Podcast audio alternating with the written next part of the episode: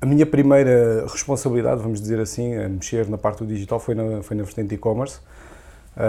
Em 2007 entrei para um projeto da Associação dos Escuteiros de Portugal. Uh, eles tinham, portanto, são, é uma associação Uh, e eles vendem só conteúdos para os associados. No entanto, nós tínhamos uma situação que eu comecei a ver na altura quando entrei, que eu entrei como responsável de marketing, que nós não estávamos a conseguir fornecer todos os serviços que poderíamos fornecer aos escuteiros e estávamos a, a, desviar o dinheiro, em vez de ser canalizado para os escuteiros, estava a ser canalizado para a Decathlon, para a Sportzone, etc. Porque os pais iam comprar o fardamento lá, mas depois não tinham mais nada. Uh, e eu comecei a incentivar, uh, na altura, a chefia que lá estava, comecei, começámos a conversar sobre a hipótese de montar um e-commerce, de fazer uma estruturação do site, montar um blog, fazer, toda alguma, fazer alguma estratégia que permitisse nós termos ali um poder de comunicação diferenciado que nós não tínhamos até à data porque estávamos muito limitados ao, ao serviço. E um, Pronto, entretanto acedeu, começámos a criar a nossa primeira loja de e-commerce, começámos a ter produtos uh, que os escuteiros até à data não tinham, a fazer, uh, a fecharmos acordos com a Monte Campo, com uma série de outras marcas e a nossa faturação disparou, autenticamente. Uh, no digital, uh, na primeira fase não, porque as pessoas não conheciam, porque ainda era uma ferramenta ainda muito nova, mas depois dentro dos grupos que existem dos escuteiros começámos a conversar, a falar que seria mais fácil eles fazerem as encomendas online e depois nós mandávamos as, e fazíamos a expedição das encomendas e a, e a faturação pá, começou a disparar de, eh, de 5 dígitos para 6 dígitos. Uh, portanto, e estamos a falar que na altura quando eu saí de lá estavam 5 mil associados. Havia a proposta para a, eh, a própria associação, tendo em conta a sua vantagem estratégica uh, e o tipo de produtos que tinha, que tinha procura ou que tem procura na área de, de, de desporto e natureza, Uh, de nós, eventualmente também fazemos de venda ao público, mas depois, entretanto, houve uma alteração de desfia, eles uh, na altura depois entenderam que não, e eu depois acabei por sair, mas esta foi realmente a minha primeira experiência sem conhecimentos, ou seja, não tinha, não tinha conhecimentos de SEO, não tinha conhecimentos do que, é que era remarketing, não sei, nem sei se na altura havia em 2007 remarketing, o que eu tinha era que era o word do mouth, que era passar a palavra a dizer que temos um e-commerce, uh, e de incentivar as pessoas a fazer as compras pelo e-commerce e as coisas foram resultando nessa, nessa altura. Uh, pronto, isto foi 2007, depois estive numa outra empresa como Digital Marketing Manager e fazia toda a parte de publishing, afiliados, uh, de e-commerce também. Uh, e sim, e depois nesse momento, nessa empresa onde eu estava, sentia que faltava qualquer coisa. Era uma empresa austríaca, eles são muito fechados, muito reservados, Uh, e sentia que faltava ali qualquer coisa. E eu, uh, todas as comunicações que eles faziam era tudo igual para todos os países e isso irritava-me solenemente. E falava com eles e discutia com eles e apresentava propostas. Eles nunca queriam saber nada. E eu foi aí que eu comecei a procurar outras soluções.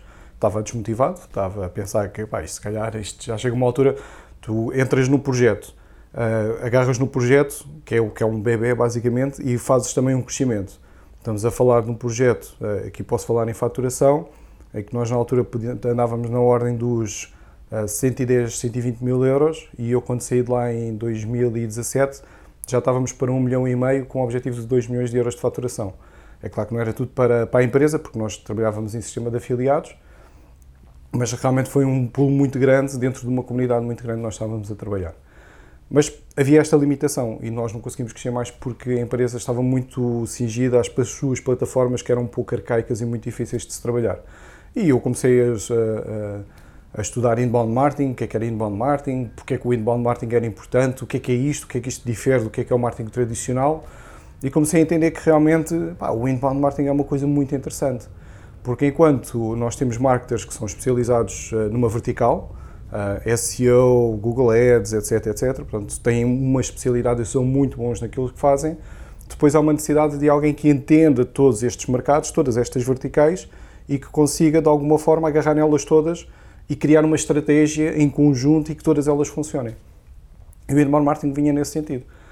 Houve um belo dia que estava em 2016, eh, no final de 2016, estava a trabalhar e recebi um telefonema de alguém do Brasil, dizer: Ei Nuno, cara, fala, fala Rafa do, do, da RD, olha, tenho uma notícia excelente para te dar. nós estamos aí para Portugal. E eu, ah, é fantástico, muito bem, eu conheço-vos perfeitamente, eu consumo tantos materiais vossos. Ah, é sim, eu sei que tu consomes. Como é que tu sabes que eu consumo? Eu sei, você viu isto, viu aquilo, fez isto, fez o download disto e não sei o quê, não sei o quê, não sei o quê. Eu, é pá, que fantástico. Os gajos sabem tudo aquilo que eu estou a fazer, porreiro. Está bem, olha, excelente. Então, mas quando é que vocês vêm? Ah, estamos a pensar agora em, em, no, próximo, no início do próximo ano entrar para Portugal. Boa, posso ir trabalhar para vocês? E ele queria-me vender o produto. E ele, o rapaz ficou assim um bocado atrapalhado no telefone. E ele, ah, então, ah, pois, assim, olha, pode ser até interessante. Tu já, como já consumiste tantos produtos e já entendes de inbound marketing, até pode ser interessante.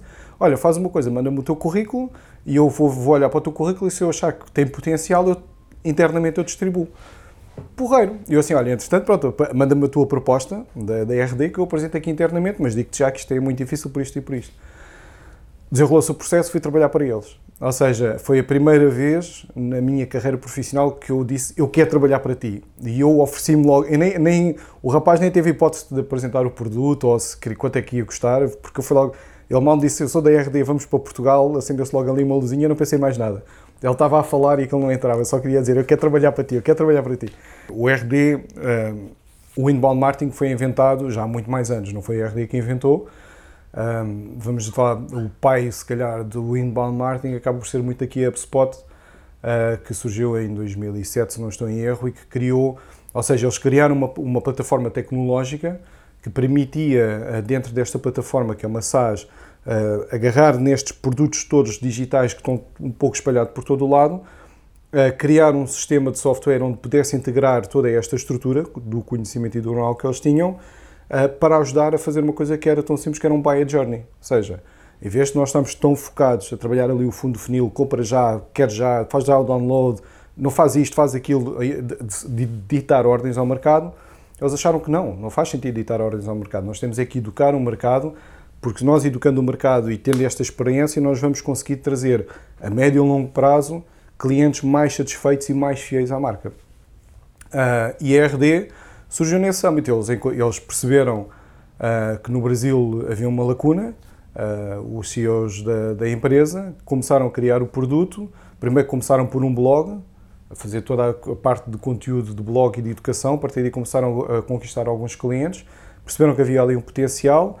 Alguns deles vinham da área de programação, uh, juntaram-se, decidiram criar o produto na altura de, de resultados digitais e começaram a vender em 2012, não estou em erro. Uh, e, e, hoje em dia são uh, os líderes de mercado uh, da América Latina e em 2017 decidiram expandir as suas, as suas fronteiras e arriscarem-se aqui no mercado, no mercado europeu, nomeadamente em Portugal e em Espanha. Um, e, pá, e é assim, um, sim, o inbound marketing hoje em dia é o filho do, da marketing de automação, porque os dois funcionam perfeitamente. O inbound marketing consegue funcionar sozinho, mas dá muito mais trabalho a um marketer conseguir reunir todas as métricas para atender o, o comportamento do consumidor. E hoje em dia o marketing de automação mete tudo lá dentro, pá, e tu ao minuto, que é aquilo que os marketers não têm hoje em dia, tu ao minuto sabes exatamente qual é, que é o comportamento do teu consumidor. E tu em 5 minutos consegues alterar uma estratégia de comunicação face a um determinado comportamento que ele teve numa determinada plataforma pá, e tu teres isto ao teu dispor, é que tu não tens de te preocupar em ter um, um cinco folhas de Excel com 500 mil cálculos para fazer integrações entre uns e outros, para depois ir dar-te uma estatística que se calhar só vais ter ao final do dia, porque depois tem a ver com as atualizações, porque tens que ir buscar social media, blogs, landing pages, site, etc. Marketing numa plataforma de SaaS, tu tens tudo num só espaço. E, e foi isso que me motivou e é isso que me apaixona hoje em dia, eu posso dizer que eu tenho, uh, dentro da área do marketing, eu tenho três paixões, vá lá. Uma, a principal do topo é o inbound marketing, porque me especializei, porque uh, tirei muitas formações, porque eu acho que faz sentido, e mesmo assim ainda me falta, o meu conhecimento é isto, quer dizer, num, num mundo, num universo tão grande que é o marketing digital, mas realmente é uma coisa que faz sentido para as empresas, e que me impressiona, e aqui pronto, eh, falando do que é que é o nosso mercado, impressiona-me a nossa iliteracia e a falta de entendimento dos departamentos de marketing, mais os departamentos de marketing do que propriamente os CEOs, porque os CEOs não têm conhecimento de marketing. Eles têm conhecimento de produto, têm conhecimento de mercado, algum, não são todos, como é óbvio, mas grande parte deles, e eu falo por experiência própria, porque desde que eu estou na RD, tenho falado com 500 mil empresas, e hoje estou, já não estou na RD, estou numa agência que também faz inbound e falo com grandes empresas e o conhecimento deles de marketing digital é, é limitado à sua essência. Uh, e não conseguem crescer mais e não conseguem ver para além daquilo e criam resistências e barreiras porque a mudança tem dores. Ah, eu, escrevo, eu já escrevi alguns artigos sobre a questão da mudança e a necessidade desta mudança. Todas as mudanças têm dores, porque uma pessoa quando está confortável na sua cadeirinha, às vezes tem dificuldade de levantar o rabinho para ajustar a cadeira para se voltar a sentar. Mas se calhar se fizer isso, vai sentir-se muito mais confortável porque a cadeira ganhou ar e volume e então de repente, pá, eu agora já estou melhor. E esta evolução vai acontecer mais tarde ou mais cedo. Há empresas que hoje em dia já estão a trabalhar o inbound marketing, eh, já está comprovado nessas empresas que o seu crescimento orgânico eh, e de médio e longo prazo, não estamos a falar de curto prazo, estamos a falar de médio e longo prazo, eh, estão a ter uma escala de evolução bastante grande.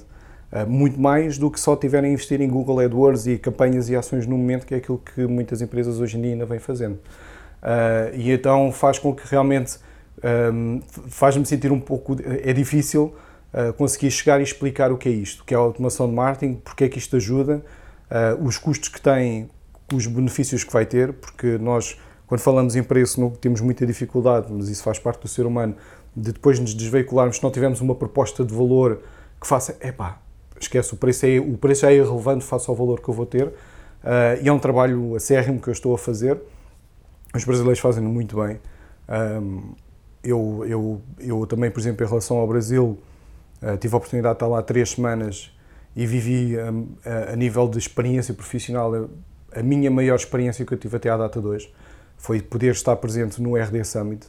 É um evento que eu aconselho a toda a gente ir. É no Brasil, é caro, são quatro dias ou cinco dias, mas é um investimento que vale a pena, porque não só o conhecimento que as pessoas vão retirar daí, porque os grandes nomes hoje em dia, por exemplo, estamos a falar de um, eu vou dizer uma asneira, porque eu, não, eu esqueço, eu engano sempre no nome dele, Estamos a falar do Gary Vaynerchuk, disse bem? Yeah. Estamos a falar do Gary Vaynerchuk, já tivemos a falar do Neil Patel, que já lá teve, uma série de outras grandes entidades do marketing e da comunicação estão lá presentes. Estamos a falar de um evento que este ano eles estão a apontar para 14, 15 mil pessoas, só de marketing e CEOs, em que estamos a falar da nossa essência, do que é que vai ser o futuro do marketing, e é uma vivência, é uma experiência incrível que tu vives lá. São uh, quatro dias de puro uau. Eu vou dar um exemplo. Uma das coisas que as empresas têm, que cá em Portugal raramente fazem, e hoje em dia fala-se um pouco, mas raramente fazem, são os NPS. Uh, e um, houve uma vez, uh, lá o Eric, o CEO da, da RD, depois do evento da, da, do RD Summit, eu estive lá durante esse período, estávamos lá na empresa e ele teve a dar os resultados, duas semanas depois, teve a dar os resultados do evento. O que é, o que, é que aconteceu? O CEO da HubSpot diz que qualquer empresa que tenha um NPS de 60 pontos, estamos a falar entre 0 a 100, de 60 pontos é um world class, é um evento world class.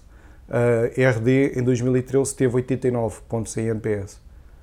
Portanto, eles mostraram todas as estatísticas, mostraram todos os gráficos de todas as opiniões que as pessoas deram através da plataforma móvel, da app que eles construíram, eles tiveram 89 pontos. Portanto, aqui vê-se a envolvência e a estrutura, como é que ela está criada. Como é que nós fazemos o efeito wow que eu ainda não vejo cá em Portugal? Num evento, por exemplo, é uh, não só teres os especialistas a falar, mas em vez de teres, uh, contratares uma equipa de, de meninas, peço desculpa a palavra, de meninas, de, de catering, para estarem ali em que estão a fazer a sua função para receber o orna, ou aquele valor ao final do dia, é meter a tua equipa a trabalhar lá. É ser a tua equipa que vai acompanhar as pessoas. É ser a tua equipa que vai esclarecer, porque as pessoas, a equipa as empresas, as equipas, são as que melhor conhecem a estrutura e as dificuldades e conseguem dar resposta a. Não é por tu seres um marketing manager ou seres um CEO, toda a gente tem que estar envolvida. Eu, eu cheguei a ver uh, no final do evento, do, do RD Summit, ou ao final do dia, havia chopp grátis, uh, cerveja. Uh, e o nosso CEO estava lá a servir cervejas às pessoas. É claro que a fila dele estendia-se, nunca mais acabava, né? porque de repente, aí o CEO está-nos a servir cerveja. Ele foi lá servir cervejas, ele andava lá ao pé das pessoas a conversar com as pessoas. Ele não estava lá no seu altar a observar tudo o que estava a passar e não queria saber. Isto é o que cria a diferença nas empresas, é a aproximação que nós temos com as pessoas. E para mim foi a grande experiência. isto, isto é uma discussão que é interessante, que é, um, eu, vou dar, eu vou dar o exemplo, nós quando, quando a RD veio para Portugal, uh, eu nas minhas fases de recrutamento tive que fazer vários uh, estudos de mercado uh, e tive que elaborar vários, vários relatórios, não só para reforçar a minha, o meu expertise perante a empresa, porque eles ainda estavam numa fase de candidaturas e de entrevistas, mas também para demonstrar o potencial que existia realmente para Portugal. Mas a verdade é que na altura eu fiz um estudo, havia 1 milhão 480 e tal, 1 milhão 480, 1 milhão 400 e tal empresas em Portugal. Do 1 milhão 400 e tal empresas em Portugal, eu agora não posso estar errado, mas na altura quando eu fiz o estudo, eu creio que 70 mil tinham uma presença no digital. Uma presença. E a presença estamos a falar que é uma página de Facebook ou, ou criou uma página em WordPress e pôs lá uma fotografia e para ele aquilo é uma presença digital. Uh, cerca de 20 mil empresas na altura, se não estou em erro, já faziam algum conteúdo digital e apenas 3 mil empresas, eram foi o nosso Total Address Market, portanto, ou seja, quais é eram as empresas que já tinham um expertise tecnológico e de marketing para nós podermos trabalhar e nós identificámos que haviam 3 mil que estavam, que eram fit para o inbound marketing. Quer dizer que dessas 3 mil, ou seja, as outras 17 mil empresas, que é aquelas 20 mil que faziam qualquer coisa, poderiam ser interessantes, mas tinham um mau fit para inbound marketing e então nós tínhamos que fazer um trabalho para os incentivar a trabalhar com uma agência de marketing, porque elas existem, estão lá, são especializadas nesse sentido, e nós estávamos a fazer esse trabalho, mas na realidade nós só tínhamos 3 mil empresas que tinham, trabalhavam, que tinham equipa, que tinham conteúdo digital, que tinham presença digital, não num canal, em vários canais e que comunicavam com alguma regularidade. Portanto, aqui tu vês bem a questão da literacia. É claro que o governo tem feito vários incentivos para a parte da, da, da componente tecnológica. Tu, cada vez mais em Portugal, e felizmente, tens mais eventos de marketing, uh, apesar de achar que às vezes eles repetem-se um pouco e os conteúdos vão sempre ali, a não ali gerar um pouco à volta, não há ali grande disrupções, vamos por assim dizer, mas já tens muitos eventos tecnológicos, além do marketing, também da componente tecnológica em Portugal, e tu vês, olhas para estes eventos e já vês 500, 700 mil pessoas, portanto já começa a haver aqui um interesse. E dessas 700 mil pessoas, não são só estudantes, são uh, CEOs, são assistentes, são diretores de marketing, são pessoas que estão lá para aprender. Eu lembro-me que eu falei uma vez, uh, quando estava na RD, na altura com, com o João Pintado, um, e o João Pintado disse uma coisa que foi incrível. Um, no final, que foi, uh, já estava quase no final da altura quando saí da RD. Uh, na altura eu estava a apresentar a RD para ele trabalhar a RD, na, para ele introduzir a RD na empresa onde estava. Uh, e houve um dia que eu liguei e ele disse: Pá, não tenho uma notícia fantástica para te dar. É que um, eu, eu, tinha um orçamento de marketing. Pá, isto agora tinha aqui um problema, vou-te dizer, eu vou ter que resolver isto, mas nós arranjamos uma solução. Eu tinha um orçamento de marketing. Entretanto, o Neil Patel veio cá a Portugal, um evento que eu não lembro qual é que foi no ano passado. Eu não consegui ir, ele a dizer, eu não consegui ir e foi o meu CEO, teve lá dois dias, ou o que é que foi o evento. Pá, ele de repente, quando chegou ao pé de mim, disse assim: Olha, João, em vez de teres 30%, eu vou estar 70% do orçamento. E ele, que tinha, já tinha feito todo o seu plano de marketing para 2019, já tinha tudo esquematizado e tudo pronto, e de repente, agora tenho um orçamento, agora tenho que ajustar e tenho que refazer e tenho não sei o quê. E, portanto, hum, esta é a importância também dos próprios CEOs se envolverem e entenderem o que é que acontece. Porque nós em Portugal, o grande problema que eu vejo em Portugal é que uh, as empresas continuam a olhar, os, os responsáveis continuam a olhar para o departamento de marketing como um espaço de uma, que fazem uma comunicação e umas brincadeiras nas redes sociais. As vendas uh, estão no piso de baixo ou estão lá ao fundo. Uh, e o marketing tem a responsabilidade de passar coisas para o departamento de vendas, mas não há promoção de comunicação entre as duas equipas e isto dá raia e dá problemas. E eu já venho, uh, que é incrível, eu em, em 2004 estive a trabalhar na Sograp uh, e era, trabalhava com as equipas de distribuição aqui na zona de Lisboa Pá, e de vez em quando o Martin vinha lá com umas ideias fantásticas e apresentávamos as ideias e eu olhava para aquilo e dizia isto é uma porcaria. Isto não serve para nada, nós não vamos conseguir vender isto, mas vocês têm que vender e têm que fazer isto e têm que fazer aquilo, nós temos este linear, temos que fazer... Aí nós andávamos ali sob pressão, porque o Martin é que era o dono e senhor da palavra, andávamos ali sob pressão para fazer aquilo com números às vezes irrisórios, porque o Martin não entendia o mercado. Porque o Martin não falava connosco, que, era, que éramos as equipas de vendas. E hoje eu estou no marketing uh, e continuo a sentir isso, que as empresas em Portugal continuam a não ter esta ligação.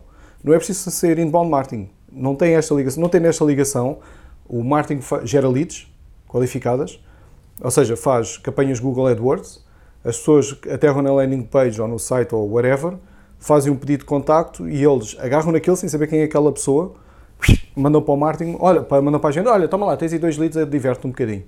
E depois o que, é acontece? O comercial olha para aquele e diz, ah, tá bem, eu ponho aqui na gaveta, para a semana eu vou tratar delas. Pá, é uma realidade incrível que acontece. Porque não há uh, uma, um, uma parte sistemática e o inbound vem no, foco, no, no, no fundo uh, também educar as pessoas nesse sentido, que é, um, e pegando um pouco naquilo que tu estavas a dizer, como é que nós vamos captar o interesse das pessoas? Quem é que são os desconhecidos que andam aqui na internet? Qual é o nosso potencial de clientes? As empresas não sabem qual é o seu potencial de clientes porque nem sequer têm desenhos de bias personas, não, não fizeram estudos de, de, uh, de ICP, de. Agora está-me a falhar.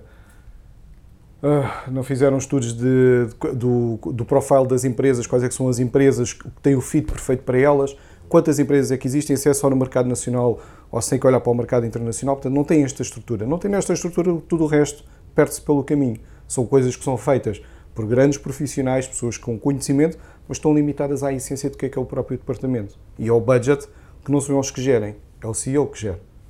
Ele, durante não sei quantos anos, esteve na, na TVI religiosamente a conversar e tinha, uh, e tinha uma conversa para o povo. Não era uma conversa para ele ou para o jornalista, era uma conversa que as pessoas entendiam o que ele estava a dizer.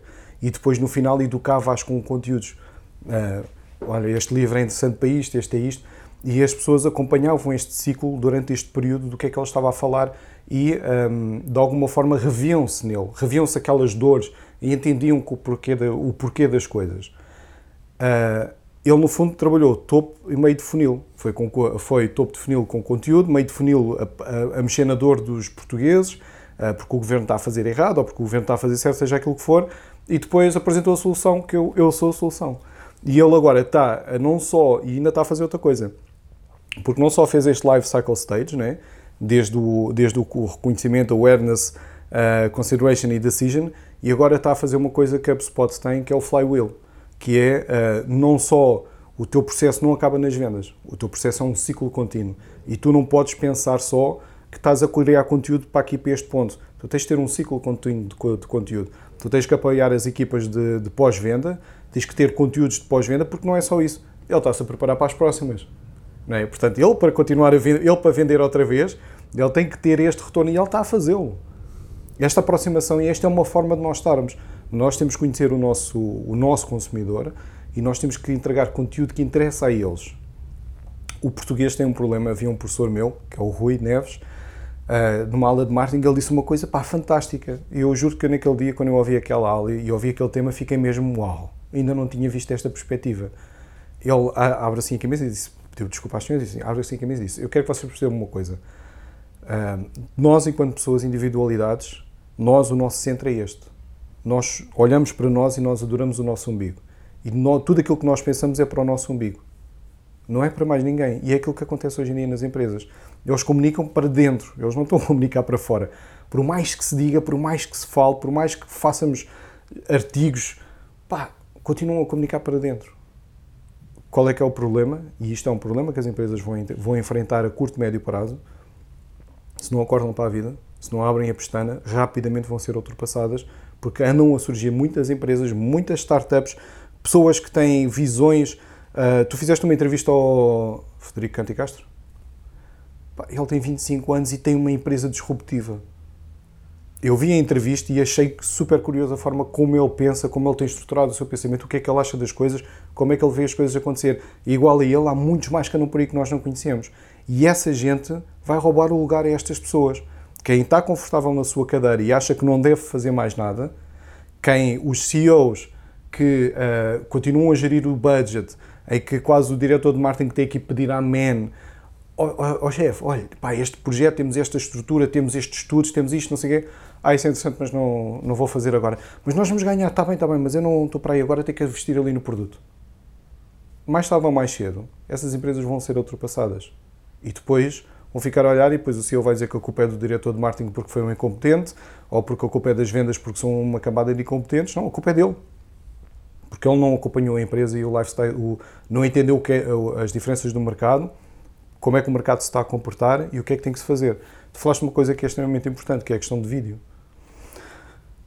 Nós hoje, eh, e além mais do vídeo, ainda já vamos, a, já vamos à parte só de voz. O, o, agora não me, não me lembro do nome dele, mas há aí um tipo que eu ando a seguir no LinkedIn, pá, que o gajo tem afirmações mesmo spot on.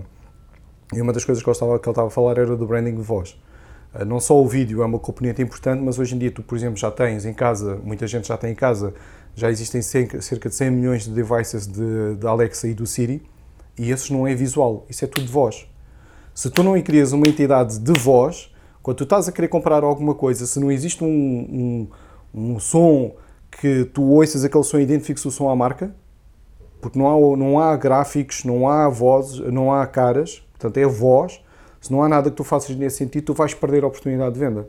O Paul Faustin tem, o Gary Vaynerchuk, Vaynerchuk cada vez que ele faz um vídeo, aparece lá uh, um, um, uma coisinha que faz pum, tem um som qualquer e esse som é característico dele. E cada vez que aquele som aparece, tu o reconheces. Seja em vídeo, ou pode ser por voz. Se ele aparecer por voz, tu vais reconhecer. Nós já estamos numa escala de evolução, o mercado, em que está assim a pique, não é?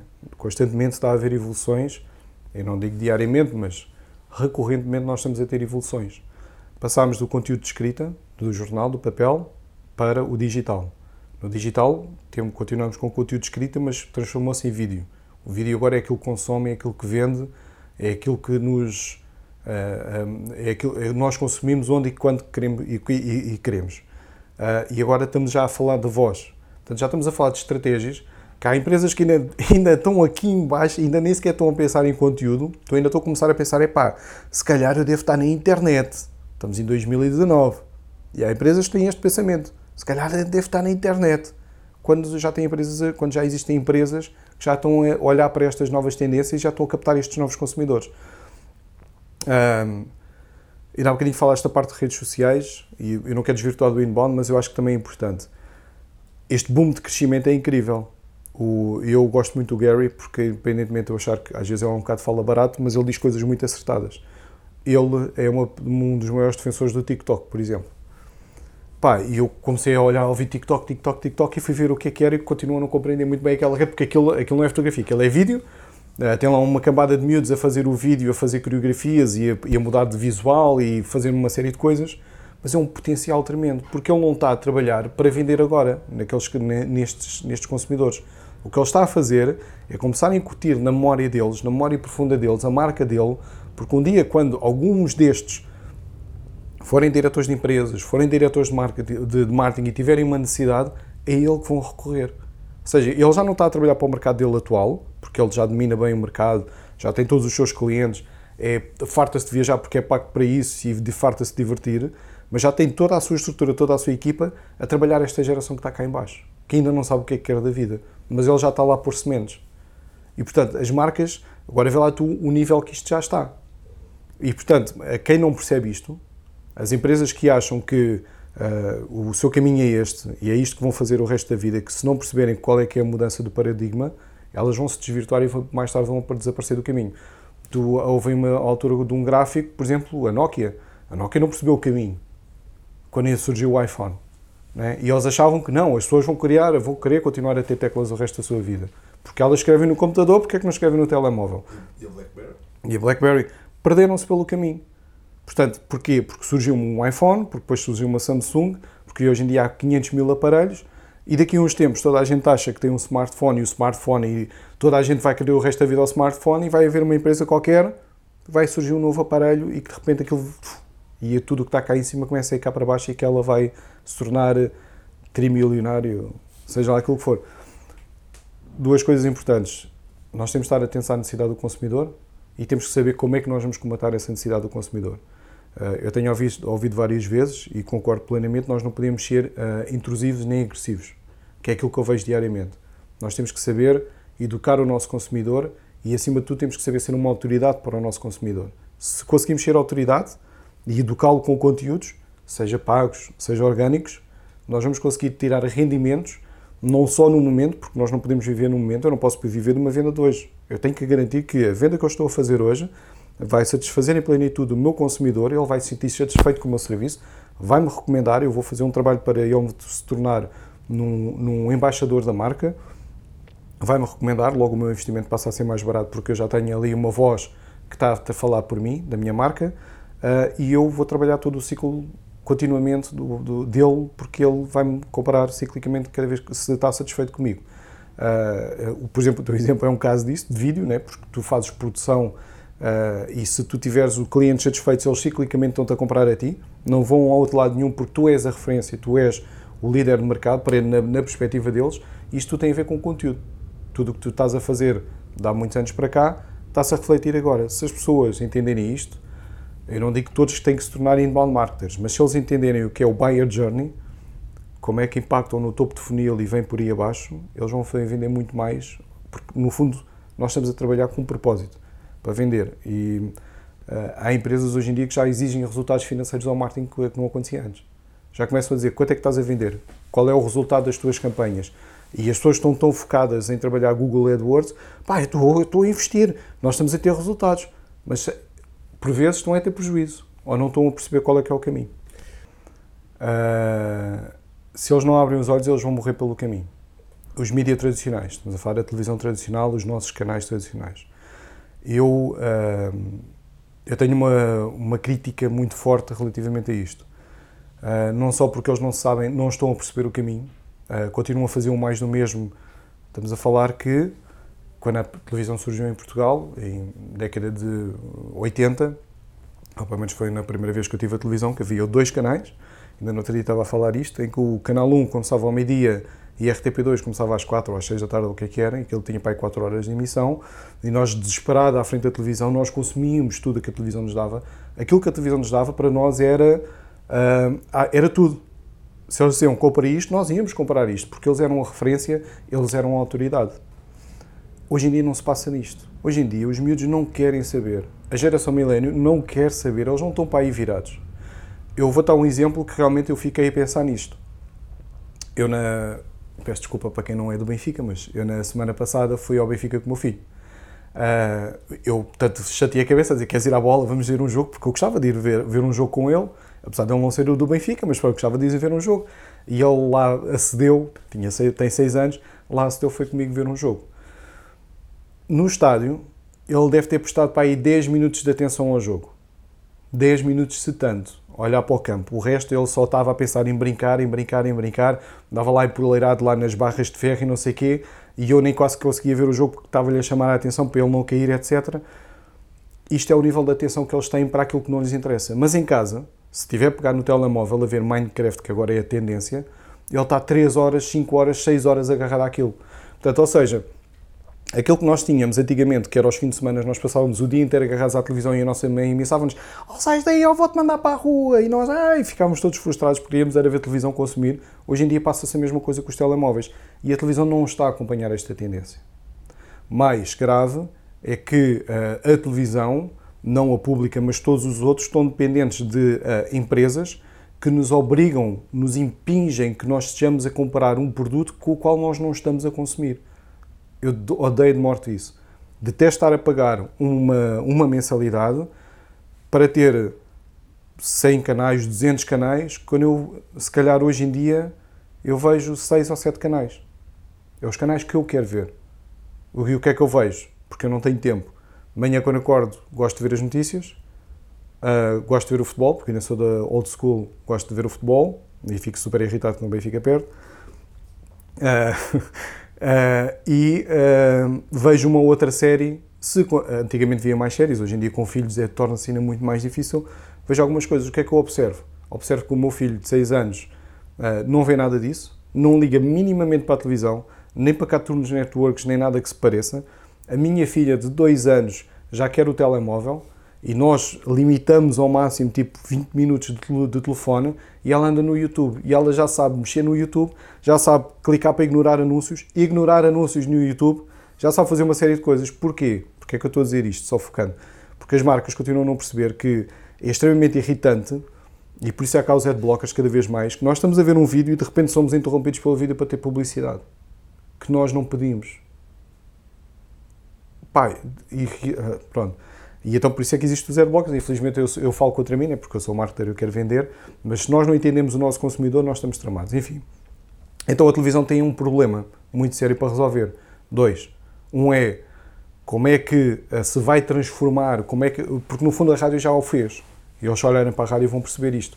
Como é que a televisão se vai transformar para conseguir chegar a esta geração e não é com uh, uh, aqueles programas que agora andava aí na berra, que era o coisa do agricultor, quem quer namorar com o agricultor, e o não sei não é esses programas que vão agarrar, agarram uma franja, como é óbvio, porque a cidade é diferente do campo. No campo, se calhar, ainda no interior, ainda há muito mais a tendência da televisão do que propriamente já na cidade. Mas uh, não quer dizer que as pessoas sejam, sejam mais ignorantes, mas provavelmente o acesso à tecnologia uh, no interior ainda se preserva muito mais a cultura da terra do que, do que aqui na cidade. Agora, a televisão não chega a estas pessoas e não estando a chegar a estas pessoas, nunca lá vão chegar porque os miúdos não querem saber.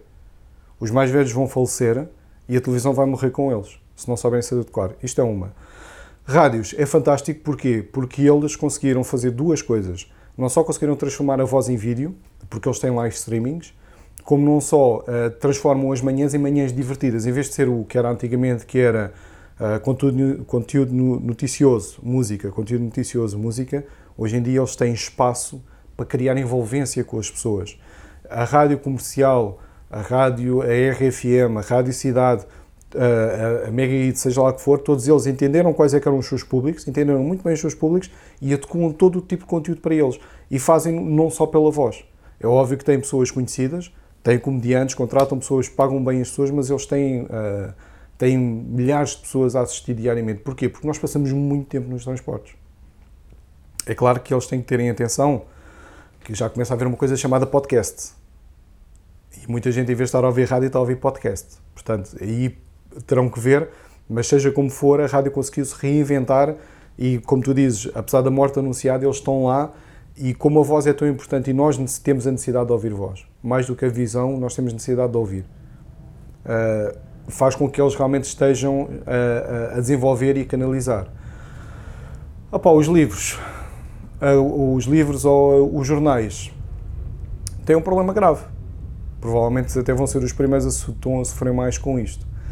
Um, porque eu acho que foi o. Já não quem é que foi, porque eu vou vendo com alguma regularidade as entrevistas das pessoas que, estão, que, que vêm cá mas houve alguém que disse que realmente a revista já começa a ser um conteúdo premium. E é por aí que eu acho que eles têm que, têm que se salvaguardar.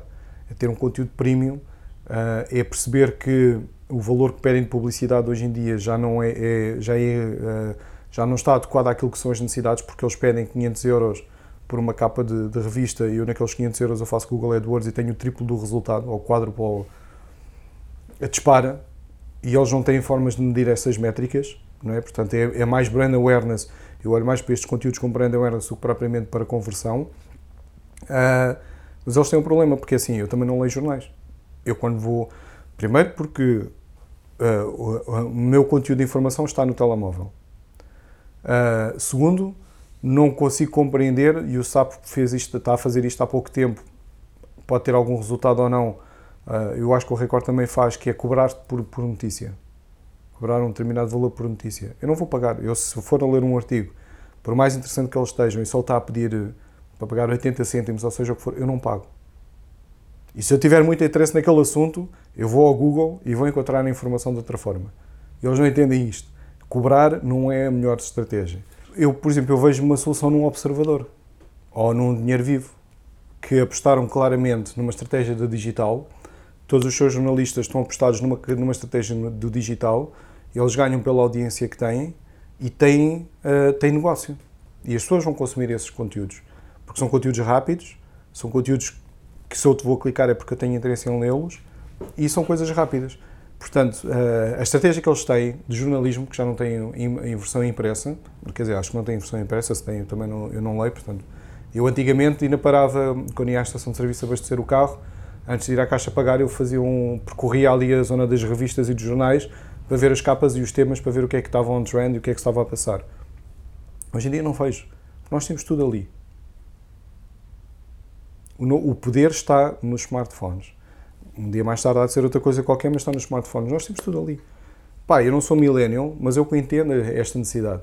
Nós hoje em dia vivemos numa sociedade tão exigente e tudo tão a correr, que nós não temos tempo para nada. Se não nos entregam as coisas no momento em que nós estamos disponíveis para as ter, passaram à história.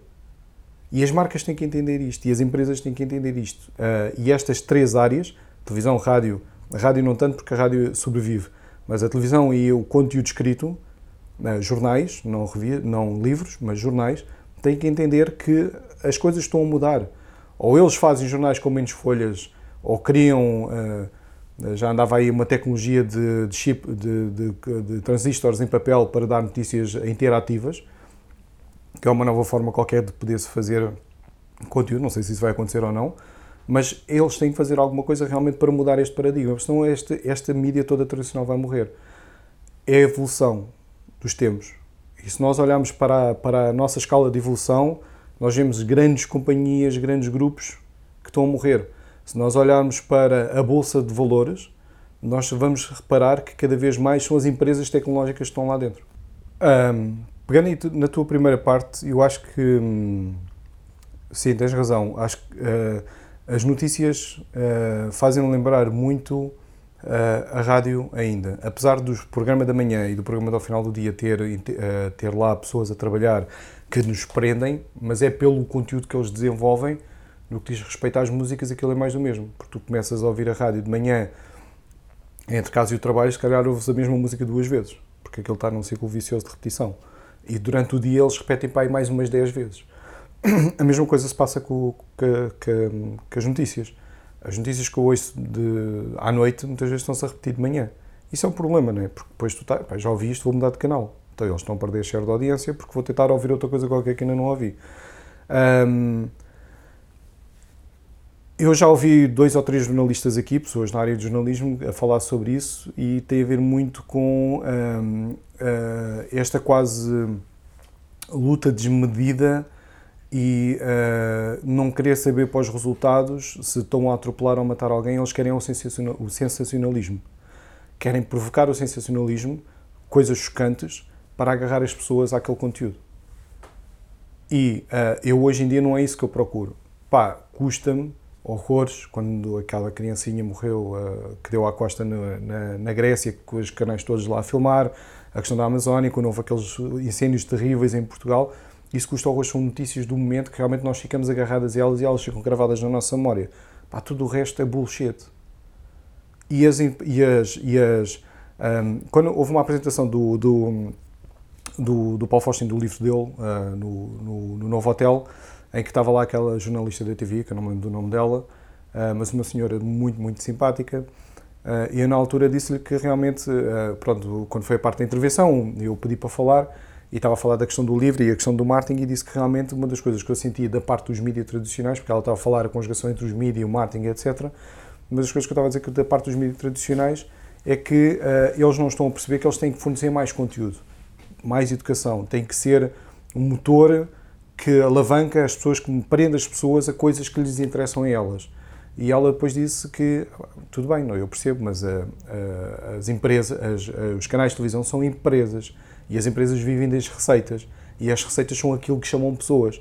E o que é que chama as pessoas? Sensacionalismo. Aquilo que choca, aquilo que provoca a ira, que provoca a raiva, porque nós hum, estamos numa fase em que nós temos uma necessidade tão grande, as pessoas vivem, muita gente vive numa frustração tão grande que querem descarregar em alguma coisa. Então vão, para, vão olhar para a televisão coisas que as provoquem esta ira para descarregar. Pai, e depois tu começas a ver coisas de. Uh, o, as taxas de mortalidade por assassino começam a crescer porque as pessoas estão a viver numa. já vivem numa pressão da sociedade em si que lhes incute. Não é? Uh, tens que acordar às 7 da manhã, às 9 da manhã tens de estar no trabalho, tens que levar com o teu chefe que não gostas nada, tens que cramar com os teus colegas que gozam contigo, vais comer uh, comida que não é nada saudável, vai, uh, às 6 da tarde voltas para casa, tens os putos a gritar que querem, querem a tua atenção e tu não tens paciência para os ouvir, entre aspas. Isto é, eu estou a falar do quê? A generalidade do mercado. Uh, chega às 10, 11, queres ver qualquer coisa, mas estás tão cansado, vais dormir. E é um ciclo diário.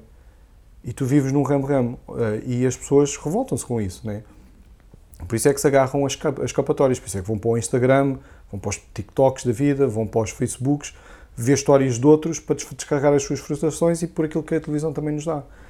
Pá, se esse é o caminho, eu acho que é um caminho muito complicado, porque assim, hoje em dia nós trabalhando em marketing e entendendo a filosofia e o comportamento do consumidor, Porque os marketers hoje em dia não são só pessoas que olham para o produto e como é que eu vou trabalhar os 4 P's no mercado. Eu tenho que entender a psicologia do consumidor. Eu tenho, e hoje em dia existem ferramentas que nos ajudam a dar esses dados, esses inputs, para perceber qual é que vão ser as, qual é que é a previsibilidade de compra de um consumidor. E isto é muito grave. Muito bom para mim, porque eu trabalho produtos que vão satisfazer uma necessidade, mas também é mau, porque depois pode haver os mídia, pode haver outras empresas que aproveitem-se disto para provocar determinadas situações. Porque eles precisam do sensacionalismo.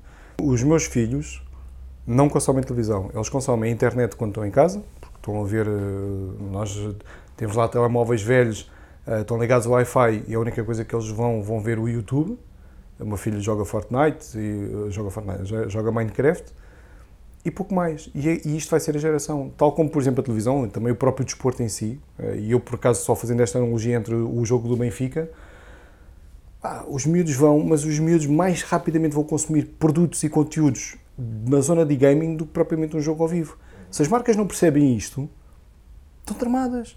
Eu vou dar o teu exemplo. Eu estive a trabalhar na, na, na, Houve uma empresa que eu estive a trabalhar, onde era o uh, Digital Marketing Manager, e apareceu lá um, uma pessoa que nos fez uma proposta para nós fazermos o patrocínio de uma equipa de gaming, porque ele estava a criar uma equipa de gaming, a uh, SIC ia fazer uma coisa qualquer sobre, sobre a parte de gaming, e que isto era um, tinha um potencial tremendo e não sei o quê. Pá, eu fiquei entusiasmado com o projeto. Pá, isto é brutal. Porque eu já jogava online antes de me casar, uh, depois, pronto, acabei por deixar de jogar online, mas jogava muitas horas online. Pá, se os gajos estão a profissionalizar esta coisa, isto, isto daqui a uns anos vai dar muito dinheiro. E falei isso na altura com o CEO, ah, isso eu não quis. Achou que não, não faria sentido naquela altura. E o que é certo é que hoje em dia olhas uh, para uh, o panorama nacional, já tens o meu Arena esgotado para as pessoas assistirem a 10 gajos a jogar, ponto. Estão lá 15 mil pessoas a ver 10 gajos a jogar uh, e a vibrarem com aquilo. Tens já vários patrocinadores a porem do Bel lá para investir e o retorno é tremendo, porque é um canal virgem, é um espaço virgem, é tremendo. Eu, tô, eu uh, vou sair aqui da agência e vou trabalhar agora para uma empresa nova. Uh, vou, vou, vou assumir toda a função de marketing.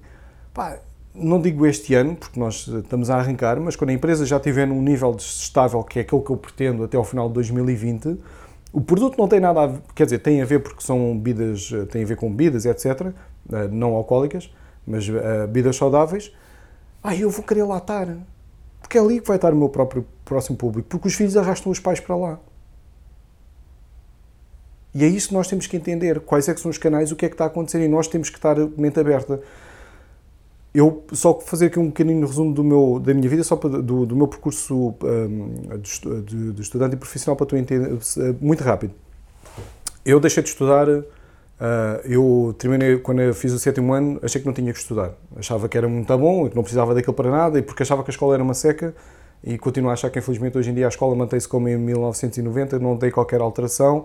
O meu filho está há seis horas sentado numa cadeira a fazer o beabá, e não é isso que ele vai aprender, não é, e eu estou-me a lembrar do, do Frederico que acho que ele falou disso e falou muito bem, e vejo a entrevista dele, uh, de que realmente as pessoas, as, uh, uh, os políticos, a política, o Ministério da Educação não está a entender as necessidades, como é que vai tratar estes jovens. Pá, que olhem para a Dinamarca. Eu estive a ler um estudo sobre a Dinamarca, que olhem para a Dinamarca e que vejam o que é que eles estão a fazer. E as crianças vão ser muito mais felizes e vão ser muito mais produtivas no futuro, adotando outras pequenas mudanças de hábitos de, de rotina. Mas pronto, isto é só aqui um bocadinho à parte. Mas decidi deixar de, de, de estudar e depois juntei-me uma, uma força política, uma juventude política.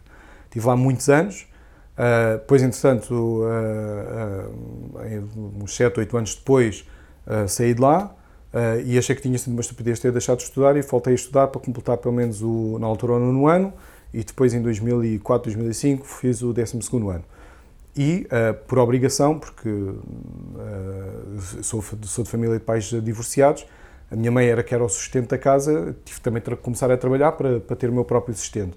E comecei pela área comercial uh, e na altura já, já achava que o marketing era interessante, em 2003 já tinha tirado até um curso de marketing, mas desde vá, 2013 até 2014, mais ou menos, basicamente estudava muito pouco ou lia muito pouco. A leitura nunca tinha sido um hábito para mim.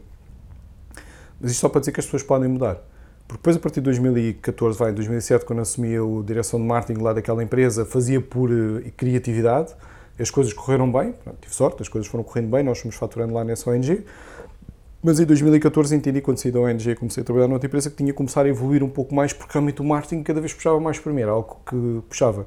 Eu, como não tenho licenciatura, o que é que eu tinha que fazer? Eu, para provar o meu valor de mercado, para provar, para poder me candidatar a qualquer coisa da área do marketing e continuar a evoluir, bem, tinha que fazer mais. E então comecei a estudar. E estudei, estudei, estudei, estudei, estudei, estudei. Uh, às vezes ouço pessoas a dizer que ah, não, eu já não vou estudar mais, já estudei muitos anos, pá, já estou cansado. Ah, se não estudas, não estás lá. E eu todos os dias eu estou a ler, todos os dias eu estou à procura de coisas novas, todos os dias eu estou, estou a tirar formações, eu estou a tirar agora uma formação do Paulo Faustino, decidi enfiar-me pela maluquice de aprender programação, estou a aprender JavaScript, que é muito difícil, não, eu não quero ser programador, mas eh, eu entendo que o marketing e a tecnologia cada vez estão mais próximas e se nós não entendemos a tecnologia, nós não conseguimos adaptar o produto ao cliente e, portanto, se eu não falar a língua dos programadores ou não entender o que eles estão a fazer, eu estou tramado, porque não consigo ter a conversa com eles, não consigo transmitir a ideia de, uh, uh, de marketing para tecnologia, não consigo ter esta conversa e eles não vão entender a minha ideia e vão fazer uma coisa completamente errada. E, portanto, eu hoje chego, eh, posso dizer que estou a chegar ao topo de carreira, né, porque estou a, vou assumir uma função de grande responsabilidade de uma empresa, mas porque reconheceram em mim todo este meu esforço que eu vim ao longo da vida a, a praticar. A Susana, agora não me lembro do nome dela, que é aquela coach de alta performance. Sim. Pronto. É, foi a coach do Weather. Um, ela há uns dias atrás me pôs um artigo no LinkedIn em que dizia que uh, sobre, falava sobre a neuroplasticidade ok? Nós não temos que estar na universidade. Nós não temos que seguir o padrão tradicional da universidade, até porque eh, eu, não sendo licenciado, já dei eh, aulas em universidades, em duas universidades, dou formação em institutos privados sobre marketing digital e inbound marketing, porque eles reconhecem o valor que eu aprendi ao longo da vida. Portanto, e uh, nas universidades onde eu dei, eu dei pós-graduações a, a, licenciados e mestrados em várias áreas e outras pessoas estão na área de marketing e quando começas a falar de marketing digital começas a falar em todas aquelas terminologias complicadíssimas eles não entendem. Porquê? Porque as universidades estão uh, uh, fechadas num espaço de cíclico de, de, de, comportamentos que vem desde a primária até à data 2, que é matéria esta, pum, pum, pum, pum. Não se valoriza mais nada. Mais uma vez, o, o Federico falou muito bem, uh, não se valoriza os soft skills e, mais do que tudo, o, o agora está, está-me a falhar a palavra, o mindset. mindset. Exatamente. Se nós não temos um mindset, se nós não somos focados, se nós não criamos objetivos para nós e nós não vamos à procura, eu não sou pessoa de estar sentada num escritório e aparece-me uma dificuldade, pá, e agora o que é que eu vou fazer? Ai, não sei. Ai, os outros que resolvam que eu não sei fazer. Porquê? Pá, eu vou lá e vou mexer e vou trabalhar eu estou na área de marketing, eu estou, se eu tiver que servir cafés, vou servir cafés, se eu tiver que fazer isto, vou fazer aquilo. Não é por eu estar a fazer mais ou menos coisas que eu vou deixar de ser mais ou menos profissional, eu estou a, eu estou a melhorar as minhas soft skills. Eu fui para o Brasil três semanas sozinho, eu fui melhorar as minhas soft skills. E fui, fui posicionar e fui, fui fazer, uh, tive a orientar a minha bússola relativamente ao meu mindset. Hoje em dia, uh, eu para esta nova empresa onde vou como CMO, eu, eu virei para o, para, o, para, o, CEO e disse-lhe assim: Olha, quanto é que tu faturaste este ano? Ah, pá, este ano estamos a faturar X, 3 dígitos. Uh, desculpa, 5 dígitos. E eu, ok, 5 dígitos, mas para baixo. E eu, um, ok, pronto, mas eu entendi o produto, fiz um estudo de mercado, fiz uma análise de mercado, fiz o, vi como é que era o comportamento do consumidor de, neste, neste tipo de área e disse: Olha, está bem. Pá, então eu vou-te fazer uma proposta para 6 dígitos. Uh, 3, não, para 7 dígitos. Para 2020 vamos atingir 7 dígitos. Ele ficou a olhar para mim e disse: oh, não, tu estás doido. Eu não estou doido, é, eu estou focado. E uma pessoa focada é mais motivada. As falhas eu entendo como uh, processos de educação. Entendo que a empresa já cometeu muitas falhas e eu vou aprender com elas para não cometer essas falhas. Eu vou, eu confio nas minhas skills, nas minhas soft skills que eu adquiri ao longo destes anos todos, com inúmeras formações, com estudos constantes. Pá, eu vou no autocarro, eu vou ler o LinkedIn, eu vou ler os artigos que as pessoas estão a publicar, eu estou a ler português, eu estou a ler inglês, estou a escrever em inglês, estou a desenvolver cada vez mais o meu inglês. Uh, para as pessoas terem ideia, eu em 2018, uh, quando entrei para a IRD, eles disseram assim: Olha, Nuno, um, tens de ter a noção de uma coisa: a função que tu vais desempenhar em Portugal obriga que tu tenhas uma exposição pública muito grande. Fales em palestras, que dês workshops, que escrevas, uh, estás à vontade com isso. Perfeito, estou. Eu tinha feito zero. Eu nunca tinha escrito nada para um blog. Em dois, até 2018 eu nunca escrevi um blog. Eu não tinha ideia da sequência de como é que escrevia um blog. Nunca falei em público, nunca enfrentei uma câmera de telemóvel, nunca tive a olhar para uma câmera de telemóvel e falar para ela que é muito complicado, uma relação terrível. Falar em público e por, um, ser convidado para uma palestra, nunca o fiz. E em 2018 fiz isso tudo. Dar aulas. Pá, um tipo que não fez a universidade foi convidado para dar aulas porque reconhecem ali o valor. Pá, e de repente tu vês que aquilo que tu achas que é certo hoje amanhã, se tu te esforçares e se tu fizeres, tu trabalhares e se tu fores convicto nas tuas, tiveres as tuas convicções bem realizadas, pá, e não te deixares levar pelo ramo-ramo que muitas vezes as pessoas acabam por ter, pela inveja, pela incerteza, pelo risco, pá, tu tens que ir. Eu estou a fazer um risco. Eu, quando saí da, da outra empresa onde estava, estava estável e fui para a RD, foi um risco. Eu fui fazer um contrato para o Brasil. Eu estava a receber do Brasil. Quando acabou, eles depois contra, uh, acabaram com o budget em Portugal porque tinham que analisar para a América Latina para se tornarem um unicórnio e, eu acabei, e pronto, e acabaram por, acabamos por cancelar o meu vínculo com a empresa, eu estava sem subsídio de desemprego, porque eu não tinha a receber cá em Portugal. Mas foi um risco que eu assumi. Pá, e, eu, eu, achas que eu fui chorar aos cantinhos e a dizer, e agora a minha vida? Não, eu fui a batalhar, eu fui à procura, eu fui ter com a agência disse a eles, pá, vamos trabalhar, e falei, com, falei na altura com, com o CEO da empresa e arranjámos uma maneira e eu estive lá a trabalhar. Quando nós víamos televisão, uh, passávamos muitas horas a ver televisão, tínhamos a nossa mãe a dizer sai da frente da televisão que isso faz-te mal à vista, ainda vais ficar cego, ainda vais comparar óculos... Há muita gente com óculos, eu não, nunca precisei de óculos, felizmente, e passava muitas horas em frente à televisão. Quando surgiu o computador e quando eu comecei a jogar e a internet se desenvolveu, passava muitas horas em frente ao computador a jogar e nunca feriu a minha vista e nunca tive problemas. E eu fui-me desenvolvendo. O problema está é que nós uh, mantemos os mesmos padrões de há 20 ou 30 anos atrás, que é muitos pais não entendem que a criança tem que ser livre. A escola não entende que a criança tem que ser livre. Nós criamos a obrigação, nós estamos a criar já uma pressão, que foi aquilo que fizeram a nós, não é? E, uh, sabes que, hum, pegando aqui um pouco, fazendo aqui um, um termo comparativo, quando foi a, a época da Revolução Industrial, em que de repente começaram a surgir as grandes maquinarias, em que os donos das empresas começaram a contratar pessoas, a tirar as pessoas da rua para metê-las a processar máquinas e queriam que aquilo fossem robôs, né? que é pega, faz, pega, faz. Ciclos viciosos, ciclos repetitivos, não havia educação, não havia nada, mas era uma obrigação. A pessoa chegava às nove, fazia, tinha que fazer mil peças, fazia as mil peças, chegava às seis da tarde, estava-se ia-se embora. Era um mecanismo. Se nós pegarmos nisto e entendemos a história neste sentido, nós continuamos a fazer exatamente a mesma coisa. Nós estamos a criar formatações no cérebro dos nossos filhos e dos nossos jovens para obrigá-los a tomar uma decisão de futuro sobre uma determinada coisa.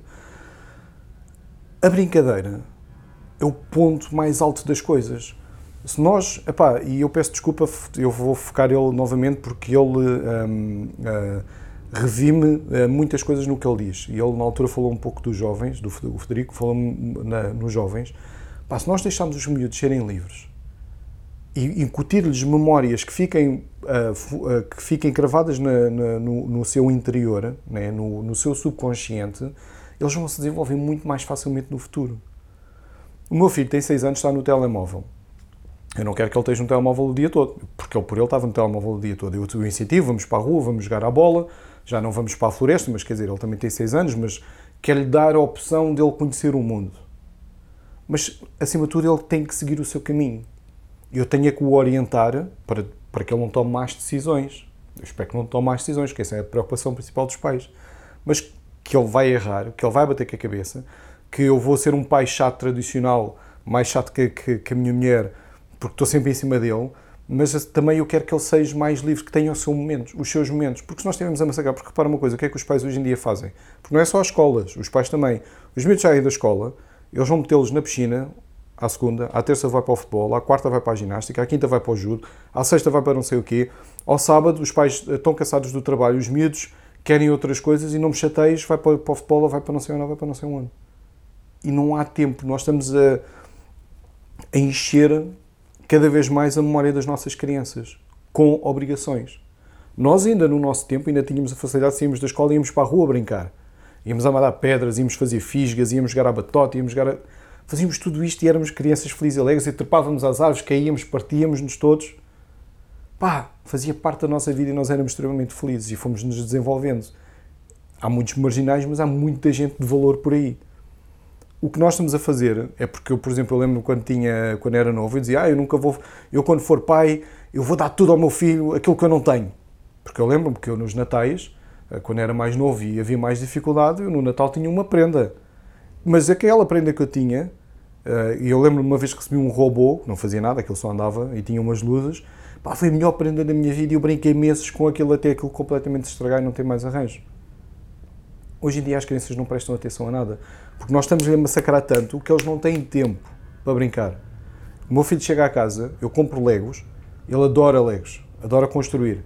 Brinca dois dias, três dias depois está arruma no canto, já não quer saber, quer outro. E depois quer outro, e depois quer outro, e depois quer outro. E nós estamos a viver nesta sociedade de consumismo e de obrigação que nós não damos estar a espaço a eles para eles se divertirem. E eles, como não se divertem, eles não se focam e depois vêm dizer que ah, a sua criança é hiperativa, ela não é focada, está a ser uma burra, ah, não vai ter futuro nenhum, porque somos nós que estamos a fazer isto a eles. Pá, é um problema. E eu falo contra mim, porque eu também tenho a noção que por vezes não tenho as melhores atitudes. E, pá, mas é um pouco também, se calhar, fruto de, de estereótipo e daquilo que foi-me gravado na memória ao longo da vida e que, de alguma forma, e tenho a minha mulher às vezes olhar para mim e dizer, pá, mas porquê é que estás a ralhar? Tem lá mais calma. E acho que, no fundo, é isto, é a escola em si que uh, continua a ser demasiado instrumentalizada uh, e pegando um pouco do que era o salazarismo, muita gente fala de salazarismo, mas o salazarismo queria pessoas uh, analfabetas porque assim conseguia controlar melhor a sociedade e conseguia controlar melhor a informação. Hoje em dia não se passa isso, existe informação, mas continua a haver regras. E não há espaço para a liberdade. Eu, quando falei da Dinamarca, que eu acho que é a Dinamarca, as crianças em 4, 6 horas por dia de escola têm 2 horas de matéria. As outras 4 horas é para diversão. E dentro da diversão elas aprendem. Porque em vez de estarem a contar num caderno, estão a contar os carros. Estão a fazer outras coisas que lhes estão a ensinar o que é que é fazer contas. E eles são mais burros? Não. Eles ainda são mais inteligentes, eles têm melhores condições do que nós temos cá. Pá, isto é tudo uma questão de mindset. Uh, existe um movimento, que agora não me lembro do nome, Emílio qualquer coisa, uh, peço desculpa que não me lembro do nome, em que um, existe lá na zona onde eu moro uma, uma escola em que a escola não é, ou seja, aquilo é um infantário e depois tem os ATLs. Não há livros. A casa é toda porca, cheia de pó. Eles têm uma casa, depois têm um campo enorme. As crianças andam no campo a brincar com tachos. Eu, quando o meu filho esteve lá na, no ATL no verão, cada vez que ele vinha, nós tínhamos que pôr um saco de plástico na cadeira para ele se sentar, chegava à casa, eu agarrava nele, direto para, perdão, direto para a banheira e punha na banheira. Mas ele é feliz. E, eles, e ela dizia, a senhora lá de, de, dessa, dessa um, Emílio Regia, sim, aqui, é, dizia lá dessa, dessa instituição que não, eles aqui aprendem. Só que em vez de estarem com um caderno, eles, à medida que vão pondo areia dentro do tacho, nós vamos dizendo: olha, o tacho está por metade, meia metade, dois quartos, três quartos, o que é que tu achas? E eles vão pela, pela observação. Ela mostra, explica, e eles vão pela observação e estão a brincar. E estão a aprender. E é fantástico. Uh, nós, nós, nós somos uma geração que aprendeu a viver com pouco Uh, havia uns que tinham muitos, mas havia muitos, muitos, muitos que tinham pouco. Aprendemos a viver com pouco e a, e a, e a sobrevivermos neste, neste mundo e começámos a crescer e depois fomos chamada geração rasca, geração nem-nem e por aí adiante. A nossa geração era a pior de todas, agora é os milénios são os piores, mas antigamente a nossa geração era a pior de todas. Nós fomos sobrevivendo e escalando e escalando e escalando. E eu hoje em dia olho, pá, uh, bem ou mal, e eu, eu só voltar uma coisinha há bocadinho que tu disseste relativamente à questão dos mestrados e pós-graduações. Bem ou mal, fui aprendendo com a vida, a vida foi-me ensinando muita coisa, fui-me desenvolvendo, fui crescendo. Pá, conheci uma mulher incrível que estou com ela há 18, 19 anos e aprendi muito com ela uh, e, e, nós fomos desenvolvendo a nossa vida juntos, pá, mal ou bem fomos nos desenvolvendo, fomos, fomos nos modificando, fomos melhorando as nossas coisas e a verdade é que um, apesar de uh, eu sentir que existe uma geração hoje em dia, a nossa e, as mais no, e a mais nova, que quer tem, começa a, a estar incentivada para fazer mudanças, para sermos diferentes, uh, esbarramos-nos com os lords que estão ali em São Bento, em que uh, ditam meia dúzia de, de, de uh, passam o dia todo a criticarem-se uns aos outros, que ditam umas leis que eles acham que aquilo é que é o, o bom, que é o povo, porque o povo é que me elegeu para lá fazer, e esquecem-se que o povo que os elegeu para lá estarem já não é representação da maioria de que cá estão, porque depois os outros não vão votar. E existe um movimento que estes lords que lá estão um dia vão sentir que ou mudam-se, ou vai haver um Donald Trump, ou vai haver alguém que vai chegar a estes que já não acreditam na política e que vão mudar isso. Pronto. E isto vai fazer mudança na sociedade. Que no fundo é o que está acontecendo no Brasil. De maneira diferente, vamos criticar ou não criticar, a verdade é que no Brasil as pessoas chegaram a uma altura, fartaram-se, acabou. Pá, vamos para o extremo. Pode, pode ser que o extremo, já que existem corruptos no meio, pode ser que o extremo funcione. Não funciona, mas pronto, pode ser que funcione. Pá, mal ou bem, eles estão a sofrer com as consequências. Agora, uh, isto só para reverter a questão do ensino e da forma como nós estamos. Os políticos que criam as leis da escola, criam as leis e as regras para nós nos orientarmos, é claro que eles são necessários. Porque se eles não houvessem, vivíamos numa anarquia, não é? Ponto final. Toda a gente andava-se a matar uns aos outros. Portanto, tem que haver um controle. Mas não é um controle apertado que não vamos sair desta forca ou deste, deste laço aqui e estamos aqui todos esmagados a querer respirar e não conseguimos. Nós somos um povo de brandos costumes, mas já não somos assim tão brandos. Já se começa a haver aí algumas, alguns movimentos anárquicos, porque são revoltados, não é? São, porque não, ninguém os compreende e eles revoltam-se com isso seja lá por qual for o motivo, mas já se começa a ver alguma coisa. Pegando nisto, transportando outra vez para, para a educação, da, da, política para a educação. A educação não está preparada nem uh, nos primórdios, a partir do momento em que a criança entra no primeiro ciclo, nem nas universidades. Por mais que digam que as universidades são boas, porque são, acredito que são, uh, acho que as pessoas pagam demasiado para aprender pouco. Porque tu vais para uma pós-graduação e em vez de especializares a pessoa e já estás a falar num nível, num discurso mais centrado uh, na, na, no, na, formação em si, ou seja, em vez de, uh, o que eu vejo nas pós-graduações é ensinar o que é o SEO, como, o que é que é uma landing page, como se construir landing pages, como fazer campanhas de email marketing. Pós-graduação já não devia ser isto, isto devia ser na licenciatura. Eles vão aprender o princípio básico do marketing digital na licenciatura. A pós-graduação vem para reforçar os seus conhecimentos e dar estes soft skills que eles precisam. Não é na, não é na pós-graduação que vão dar, começar a dar estes soft skills, porque depois eles vão para as empresas e continuam a não perceber nada. Para as empresas, se calhar, agradecem porque pagam baixo. Para os ter lá e têm lá, têm lá pós-graduados. Portanto, eu, por exemplo, uh, tenho muita necessidade, uh, por uma questão, vamos lá, por uma questão de, de imagem, né? por uma questão de, de, estatuto, por uma questão também de conciliação comigo mesmo, porque eu decidi não estudar e hoje em dia arrependo, portanto estudem. Uh, decidi estudar, estudem na universidade, né? terem o curso porque vale a pena, porque aprendem as bases, os alicerces para depois as suas funções futuras, mas um, eu não tirando hoje em dia, por exemplo, sempre sinto preciso, mas já não é uma licenciatura, ou é uma pós-graduação ou é um mestrado. A questão é que eu olho para as pós-graduações em Portugal e para a minha necessidade, para aquilo que eu quero, não há. Porque é tudo muito superficial. Eu quero tirar Digital Management, em que te fala sobre, em que vais ao profundo, vais estudar, uh, uh, big, vais estudar Big Data, vais estudar Analytics, vais estudar comportamento do consumidor, vais estudar métricas de conversão, como é que toda esta informação tu consegues depois concretar. Pá, porque são coisas que eu preciso para evoluir mais, é? para estar na, na área tecnológica, porque estamos a falar de CMTOs, que hoje em dia já é uma Antigamente era uma nomenclatura pouco conhecida que as pessoas olhavam de lado e hoje em dia já, pá, se calhar, eh, já, já faz sentido. Pá, e não tens pouco. E depois existem algumas coisas interessantes e pedem-te 7 e 10 mil euros por, para pagares por, um, por seis meses de uma licenciatura. Pá, não há em Portugal, infelizmente, há pessoas que conseguem pagar, mas as empresas não te pagam a ti financeiramente para tu que estás, já tens uma vida ativa e tens responsabilidades, poderes depois ir tirar essa formação. Ou a empresa entende isso e é um ativo e vai-te ajudar a pagar porque tu és um ativo para ela e, e pronto, e pelo menos tens de lá estar dois ou três anos para compensar o investimento e tens que fazer jus àquilo que tu aprendeste lá. Perfeito, estamos em acordo de cavalheiros. Bom, então é muito complicado as pessoas realmente chegarem a estes pontos quando pedem 6 e 7 mil euros para tirar este tipo de formação.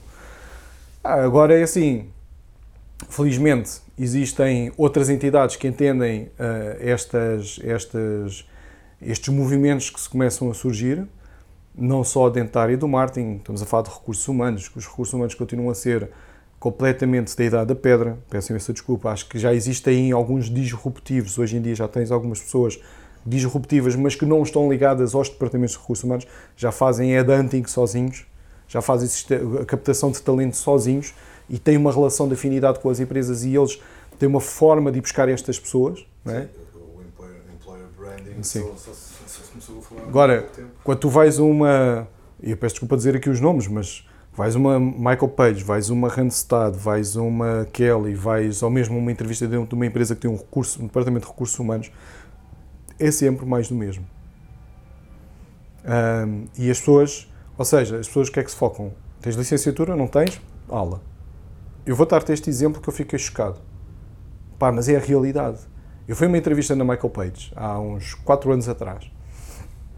Uh, e o rapaz virou-se para mim e disse: no final estivemos a conversar, teve-me a entrevistar, a fazer as perguntas normais. Ele virou-se para mim e disse assim: Olha, Nuno, eu vou ser sincero consigo. Um, você tem aqui um problema. E o problema é que você não tem licenciatura. Eu aconselho vivamente você a pensar nisso. Porque, pela sua experiência profissional, se você tivesse licenciatura, eu tenho aqui seis projetos para si. Eu apresentava estes seis projetos, cara, e eu garantidamente dois, pelo menos dois ou três iam dizer que queriam trabalhar consigo pela experiência que você tem. E eu fiquei derriado, eu fiquei completamente, opá, tem o resto? Tem as soft skills que tanta gente fala. Eu vejo na LinkedIn as pessoas a falar soft skills, power, uh, employer branding, employer empowerment e não sei quê.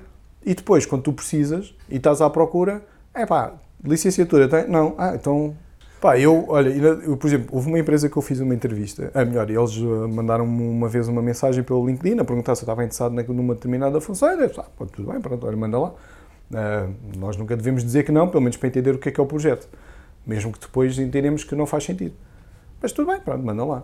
Então, olha, eu vou-lhe mandar por e-mail, uh, te, pronto, explicar-me o projeto, você está interessado? Eu, como na altura queria sair da empresa, não estava, disse, ah, sim, sim, também estou interessado, tudo bem. Então, olha, vou-lhe mandar por e-mail uh, um questionário, uh, no formulário Excel, tem lá algumas, algumas equações para você resolver, responda em dois dias e depois envie-me. Está bem, pronto, ok. Eu já, já estava a estudar inbound marketing e já sabia o que, é que era automação de marketing e o que, é que era métricas e analítica e conseguia fazer isso tudo sem ter um fecheiro de Excel. Porque o Excel também não sou assumo que não sou um expert no Excel. Ah pá, eu quando de repente abro o e-mail e abro o Excel, eu tinha lá 20 ou 30 questões de uma complexidade que, pá, só mesmo um gajo muito expert em ciências, em números e em matemática é que vai conseguir saber fazer aquilo. Eu mesmo procurando na internet, procurando, tentando encontrar algumas soluções, porque eu não sabia mesmo, olha para aquilo, era, eu sentia-me um burro olhar para um palácio. Não conseguia encontrar. Eu mandei um e-mail ao senhor a dizer, olha, agradeço-lhe imenso, não considero que uh, as questões que estão a fazer no Excel sejam, sejam uh, válidas para o tipo de, de, de, função a desempenhar. Se vocês requerem um conhecimento tão aprofundado em Excel para a função, hoje em dia, no digital, já existem plataformas que fazem isto pelas pessoas. Nunca mais me contactaram. Pá, onde é que nós estamos? Onde é que nós estamos? É, é, não faz sentido. Eu, eu, eu, eu posto isto, uh, na empresa onde eu estou, nós necessitamos de contratar uma brand manager.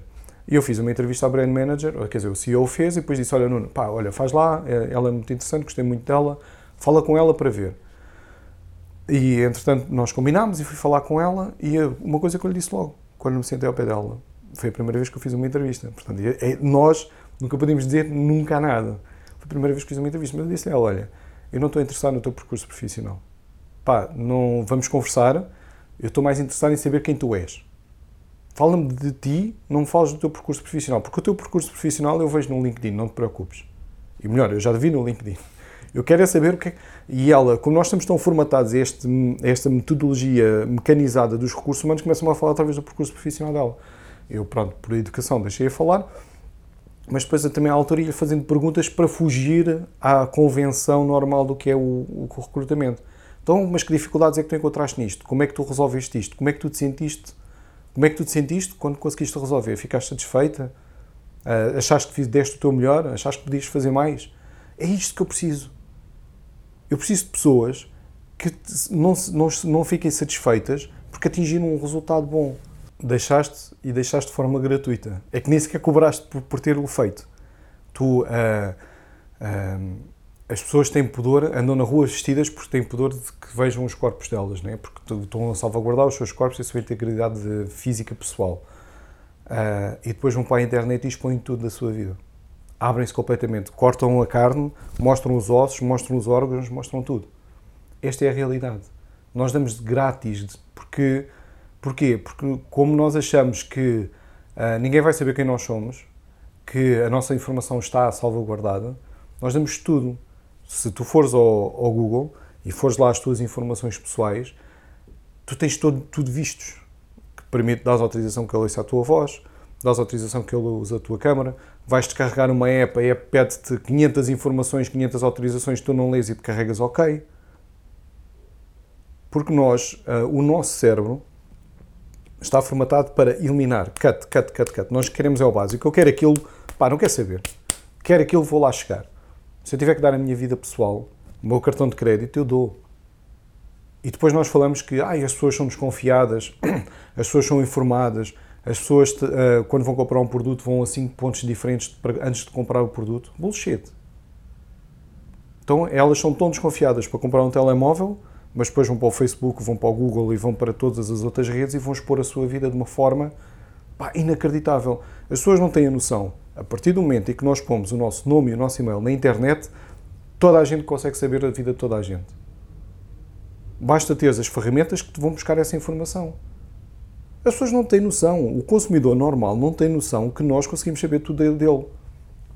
Um desconhecido que entra num site desconhecido, esteja ele na China, esteja ele nos Estados Unidos, eu consigo saber quem ele é. O Paulo Faustino falou num, num evento que nós fizemos da RD uh, e ele disse uma coisa que eu nunca mais vou esquecer, pelo menos uh, enquanto esta tecnologia ainda for uh, chocante, que é uma realidade. Nos Estados Unidos, eu não sei se era o Walmart, mas existe uma empresa de grande distribuição que está espalhada pelos Estados Unidos e que começou a gravar o, os hábitos de consumo dos seus clientes ou seja, pôs câmaras, né? hoje em dia já é um, um, ato normal em todos os hipermercados terem câmaras para detectar o movimento que nós fazemos, quanto tempo olhamos para o produto, etc, etc. Isso tudo bem, que é para prever como, quanto é que eles vão cobrar às, às empresas para ter lá o produto naquela linha.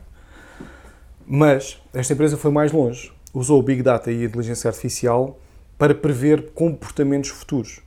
Uma das coisas que eles, uma das coisas que eles preveram durante um ano de estudos é que mulheres cada vez que faziam compras, aqueles produtos, cada vez tinham o hábito de passar naqueles corredores e fazer aquelas mesmas compras, indicava que elas estavam grávidas sem elas saber que estavam. Porquê? Porque eles uh, fizeram um grupo, né, também criaram um grupo de estudo, e perceberam que as pessoas a fazer aquelas compras, ou seja, depois com toda a informação que foram recolher dos hospitais, porque são tudo dados públicos, atenção, uh, que foram recolher, perceberam que as pessoas que estavam a ter aquele comportamento, umas semanas depois estavam grávidas e estavam a ter filhos. O que é que aconteceu?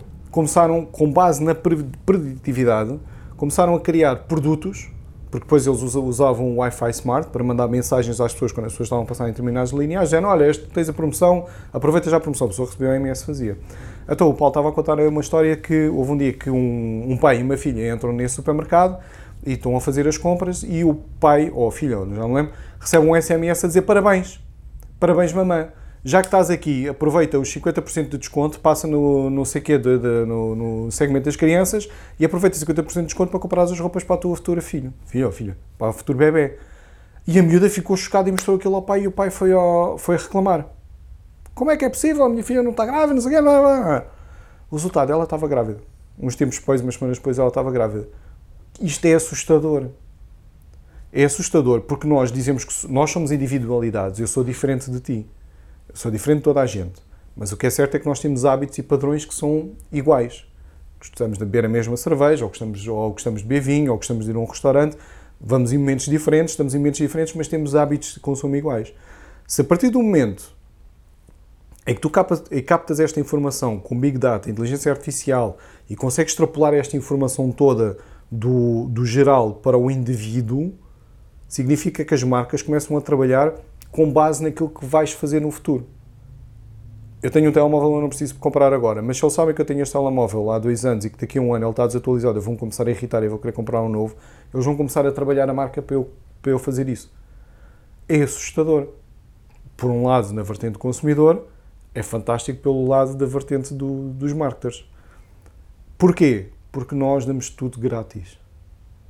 Continua a ser, e eu continuo a achar estúpido porque é que aquilo tem aquelas, tem que ter vais, vais fazer a assinatura de uma coisa e tens uma página de contrato e tens cinco de termos e condições. Mas vale dizer assim: aceito distribuir os meus dados para empresas terceiras, para a empresa para trabalhar tudo e não sei o quê, vender e fazer e não sei o quê, vou vender à Google, vou vender a todo lado. Aceitas? Posso tirar sangue já agora que é para saber não sei o quê? Aceitas? Então vá, pronto. Aí a pessoa, pronto, em vez de estar com cinco páginas a ocupar espaço lá em casa, que as pessoas já mal usam papel, pronto, tem uma folha e dão autorização para tudo. A verdade é esta. Uh, eles usam isso e as empresas estão a aproveitar. Uh, eu já li, e é uma realidade, embora seja camuflada, mas é, acaba por ser uma realidade. As seguradoras e os hospitais são das empresas mais interessadas que gastam rios de dinheiro para comprar estes dados, porque com base nisso eles conseguem perceber se já tiveste acidentes, vais ter acidentes, porque mesmo que tu metas à seguradora a dizer que nunca tiveste um acidente, se aparece uma fotografia no YouTube com um corte, eles sabem que tu tiveste aquele corte, ou que tens uma ligadura, eles sabem que tu te magoaste e com base nisso vão mandar fazer exames que tu achas que ok, é normal, mas é mentira. É porque eles já têm essa informação tua antes de tu lá ires. Portanto, pá, eu sei que eu tenho os meus dados lá, eu, dou, eu dei de graça os meus dados lá. Agora, tenho uma coisa, eu privo ao máximo a minha intimidade, que é o que as pessoas não fazem. Eu não ponho fotografias dos meus filhos. Eu não, eu não falo sobre a minha família eu tomei uma atitude que era, eu quando olhei para as redes sociais, é o que é que eu quero fazer das redes sociais? Qual é o propósito e o objetivo?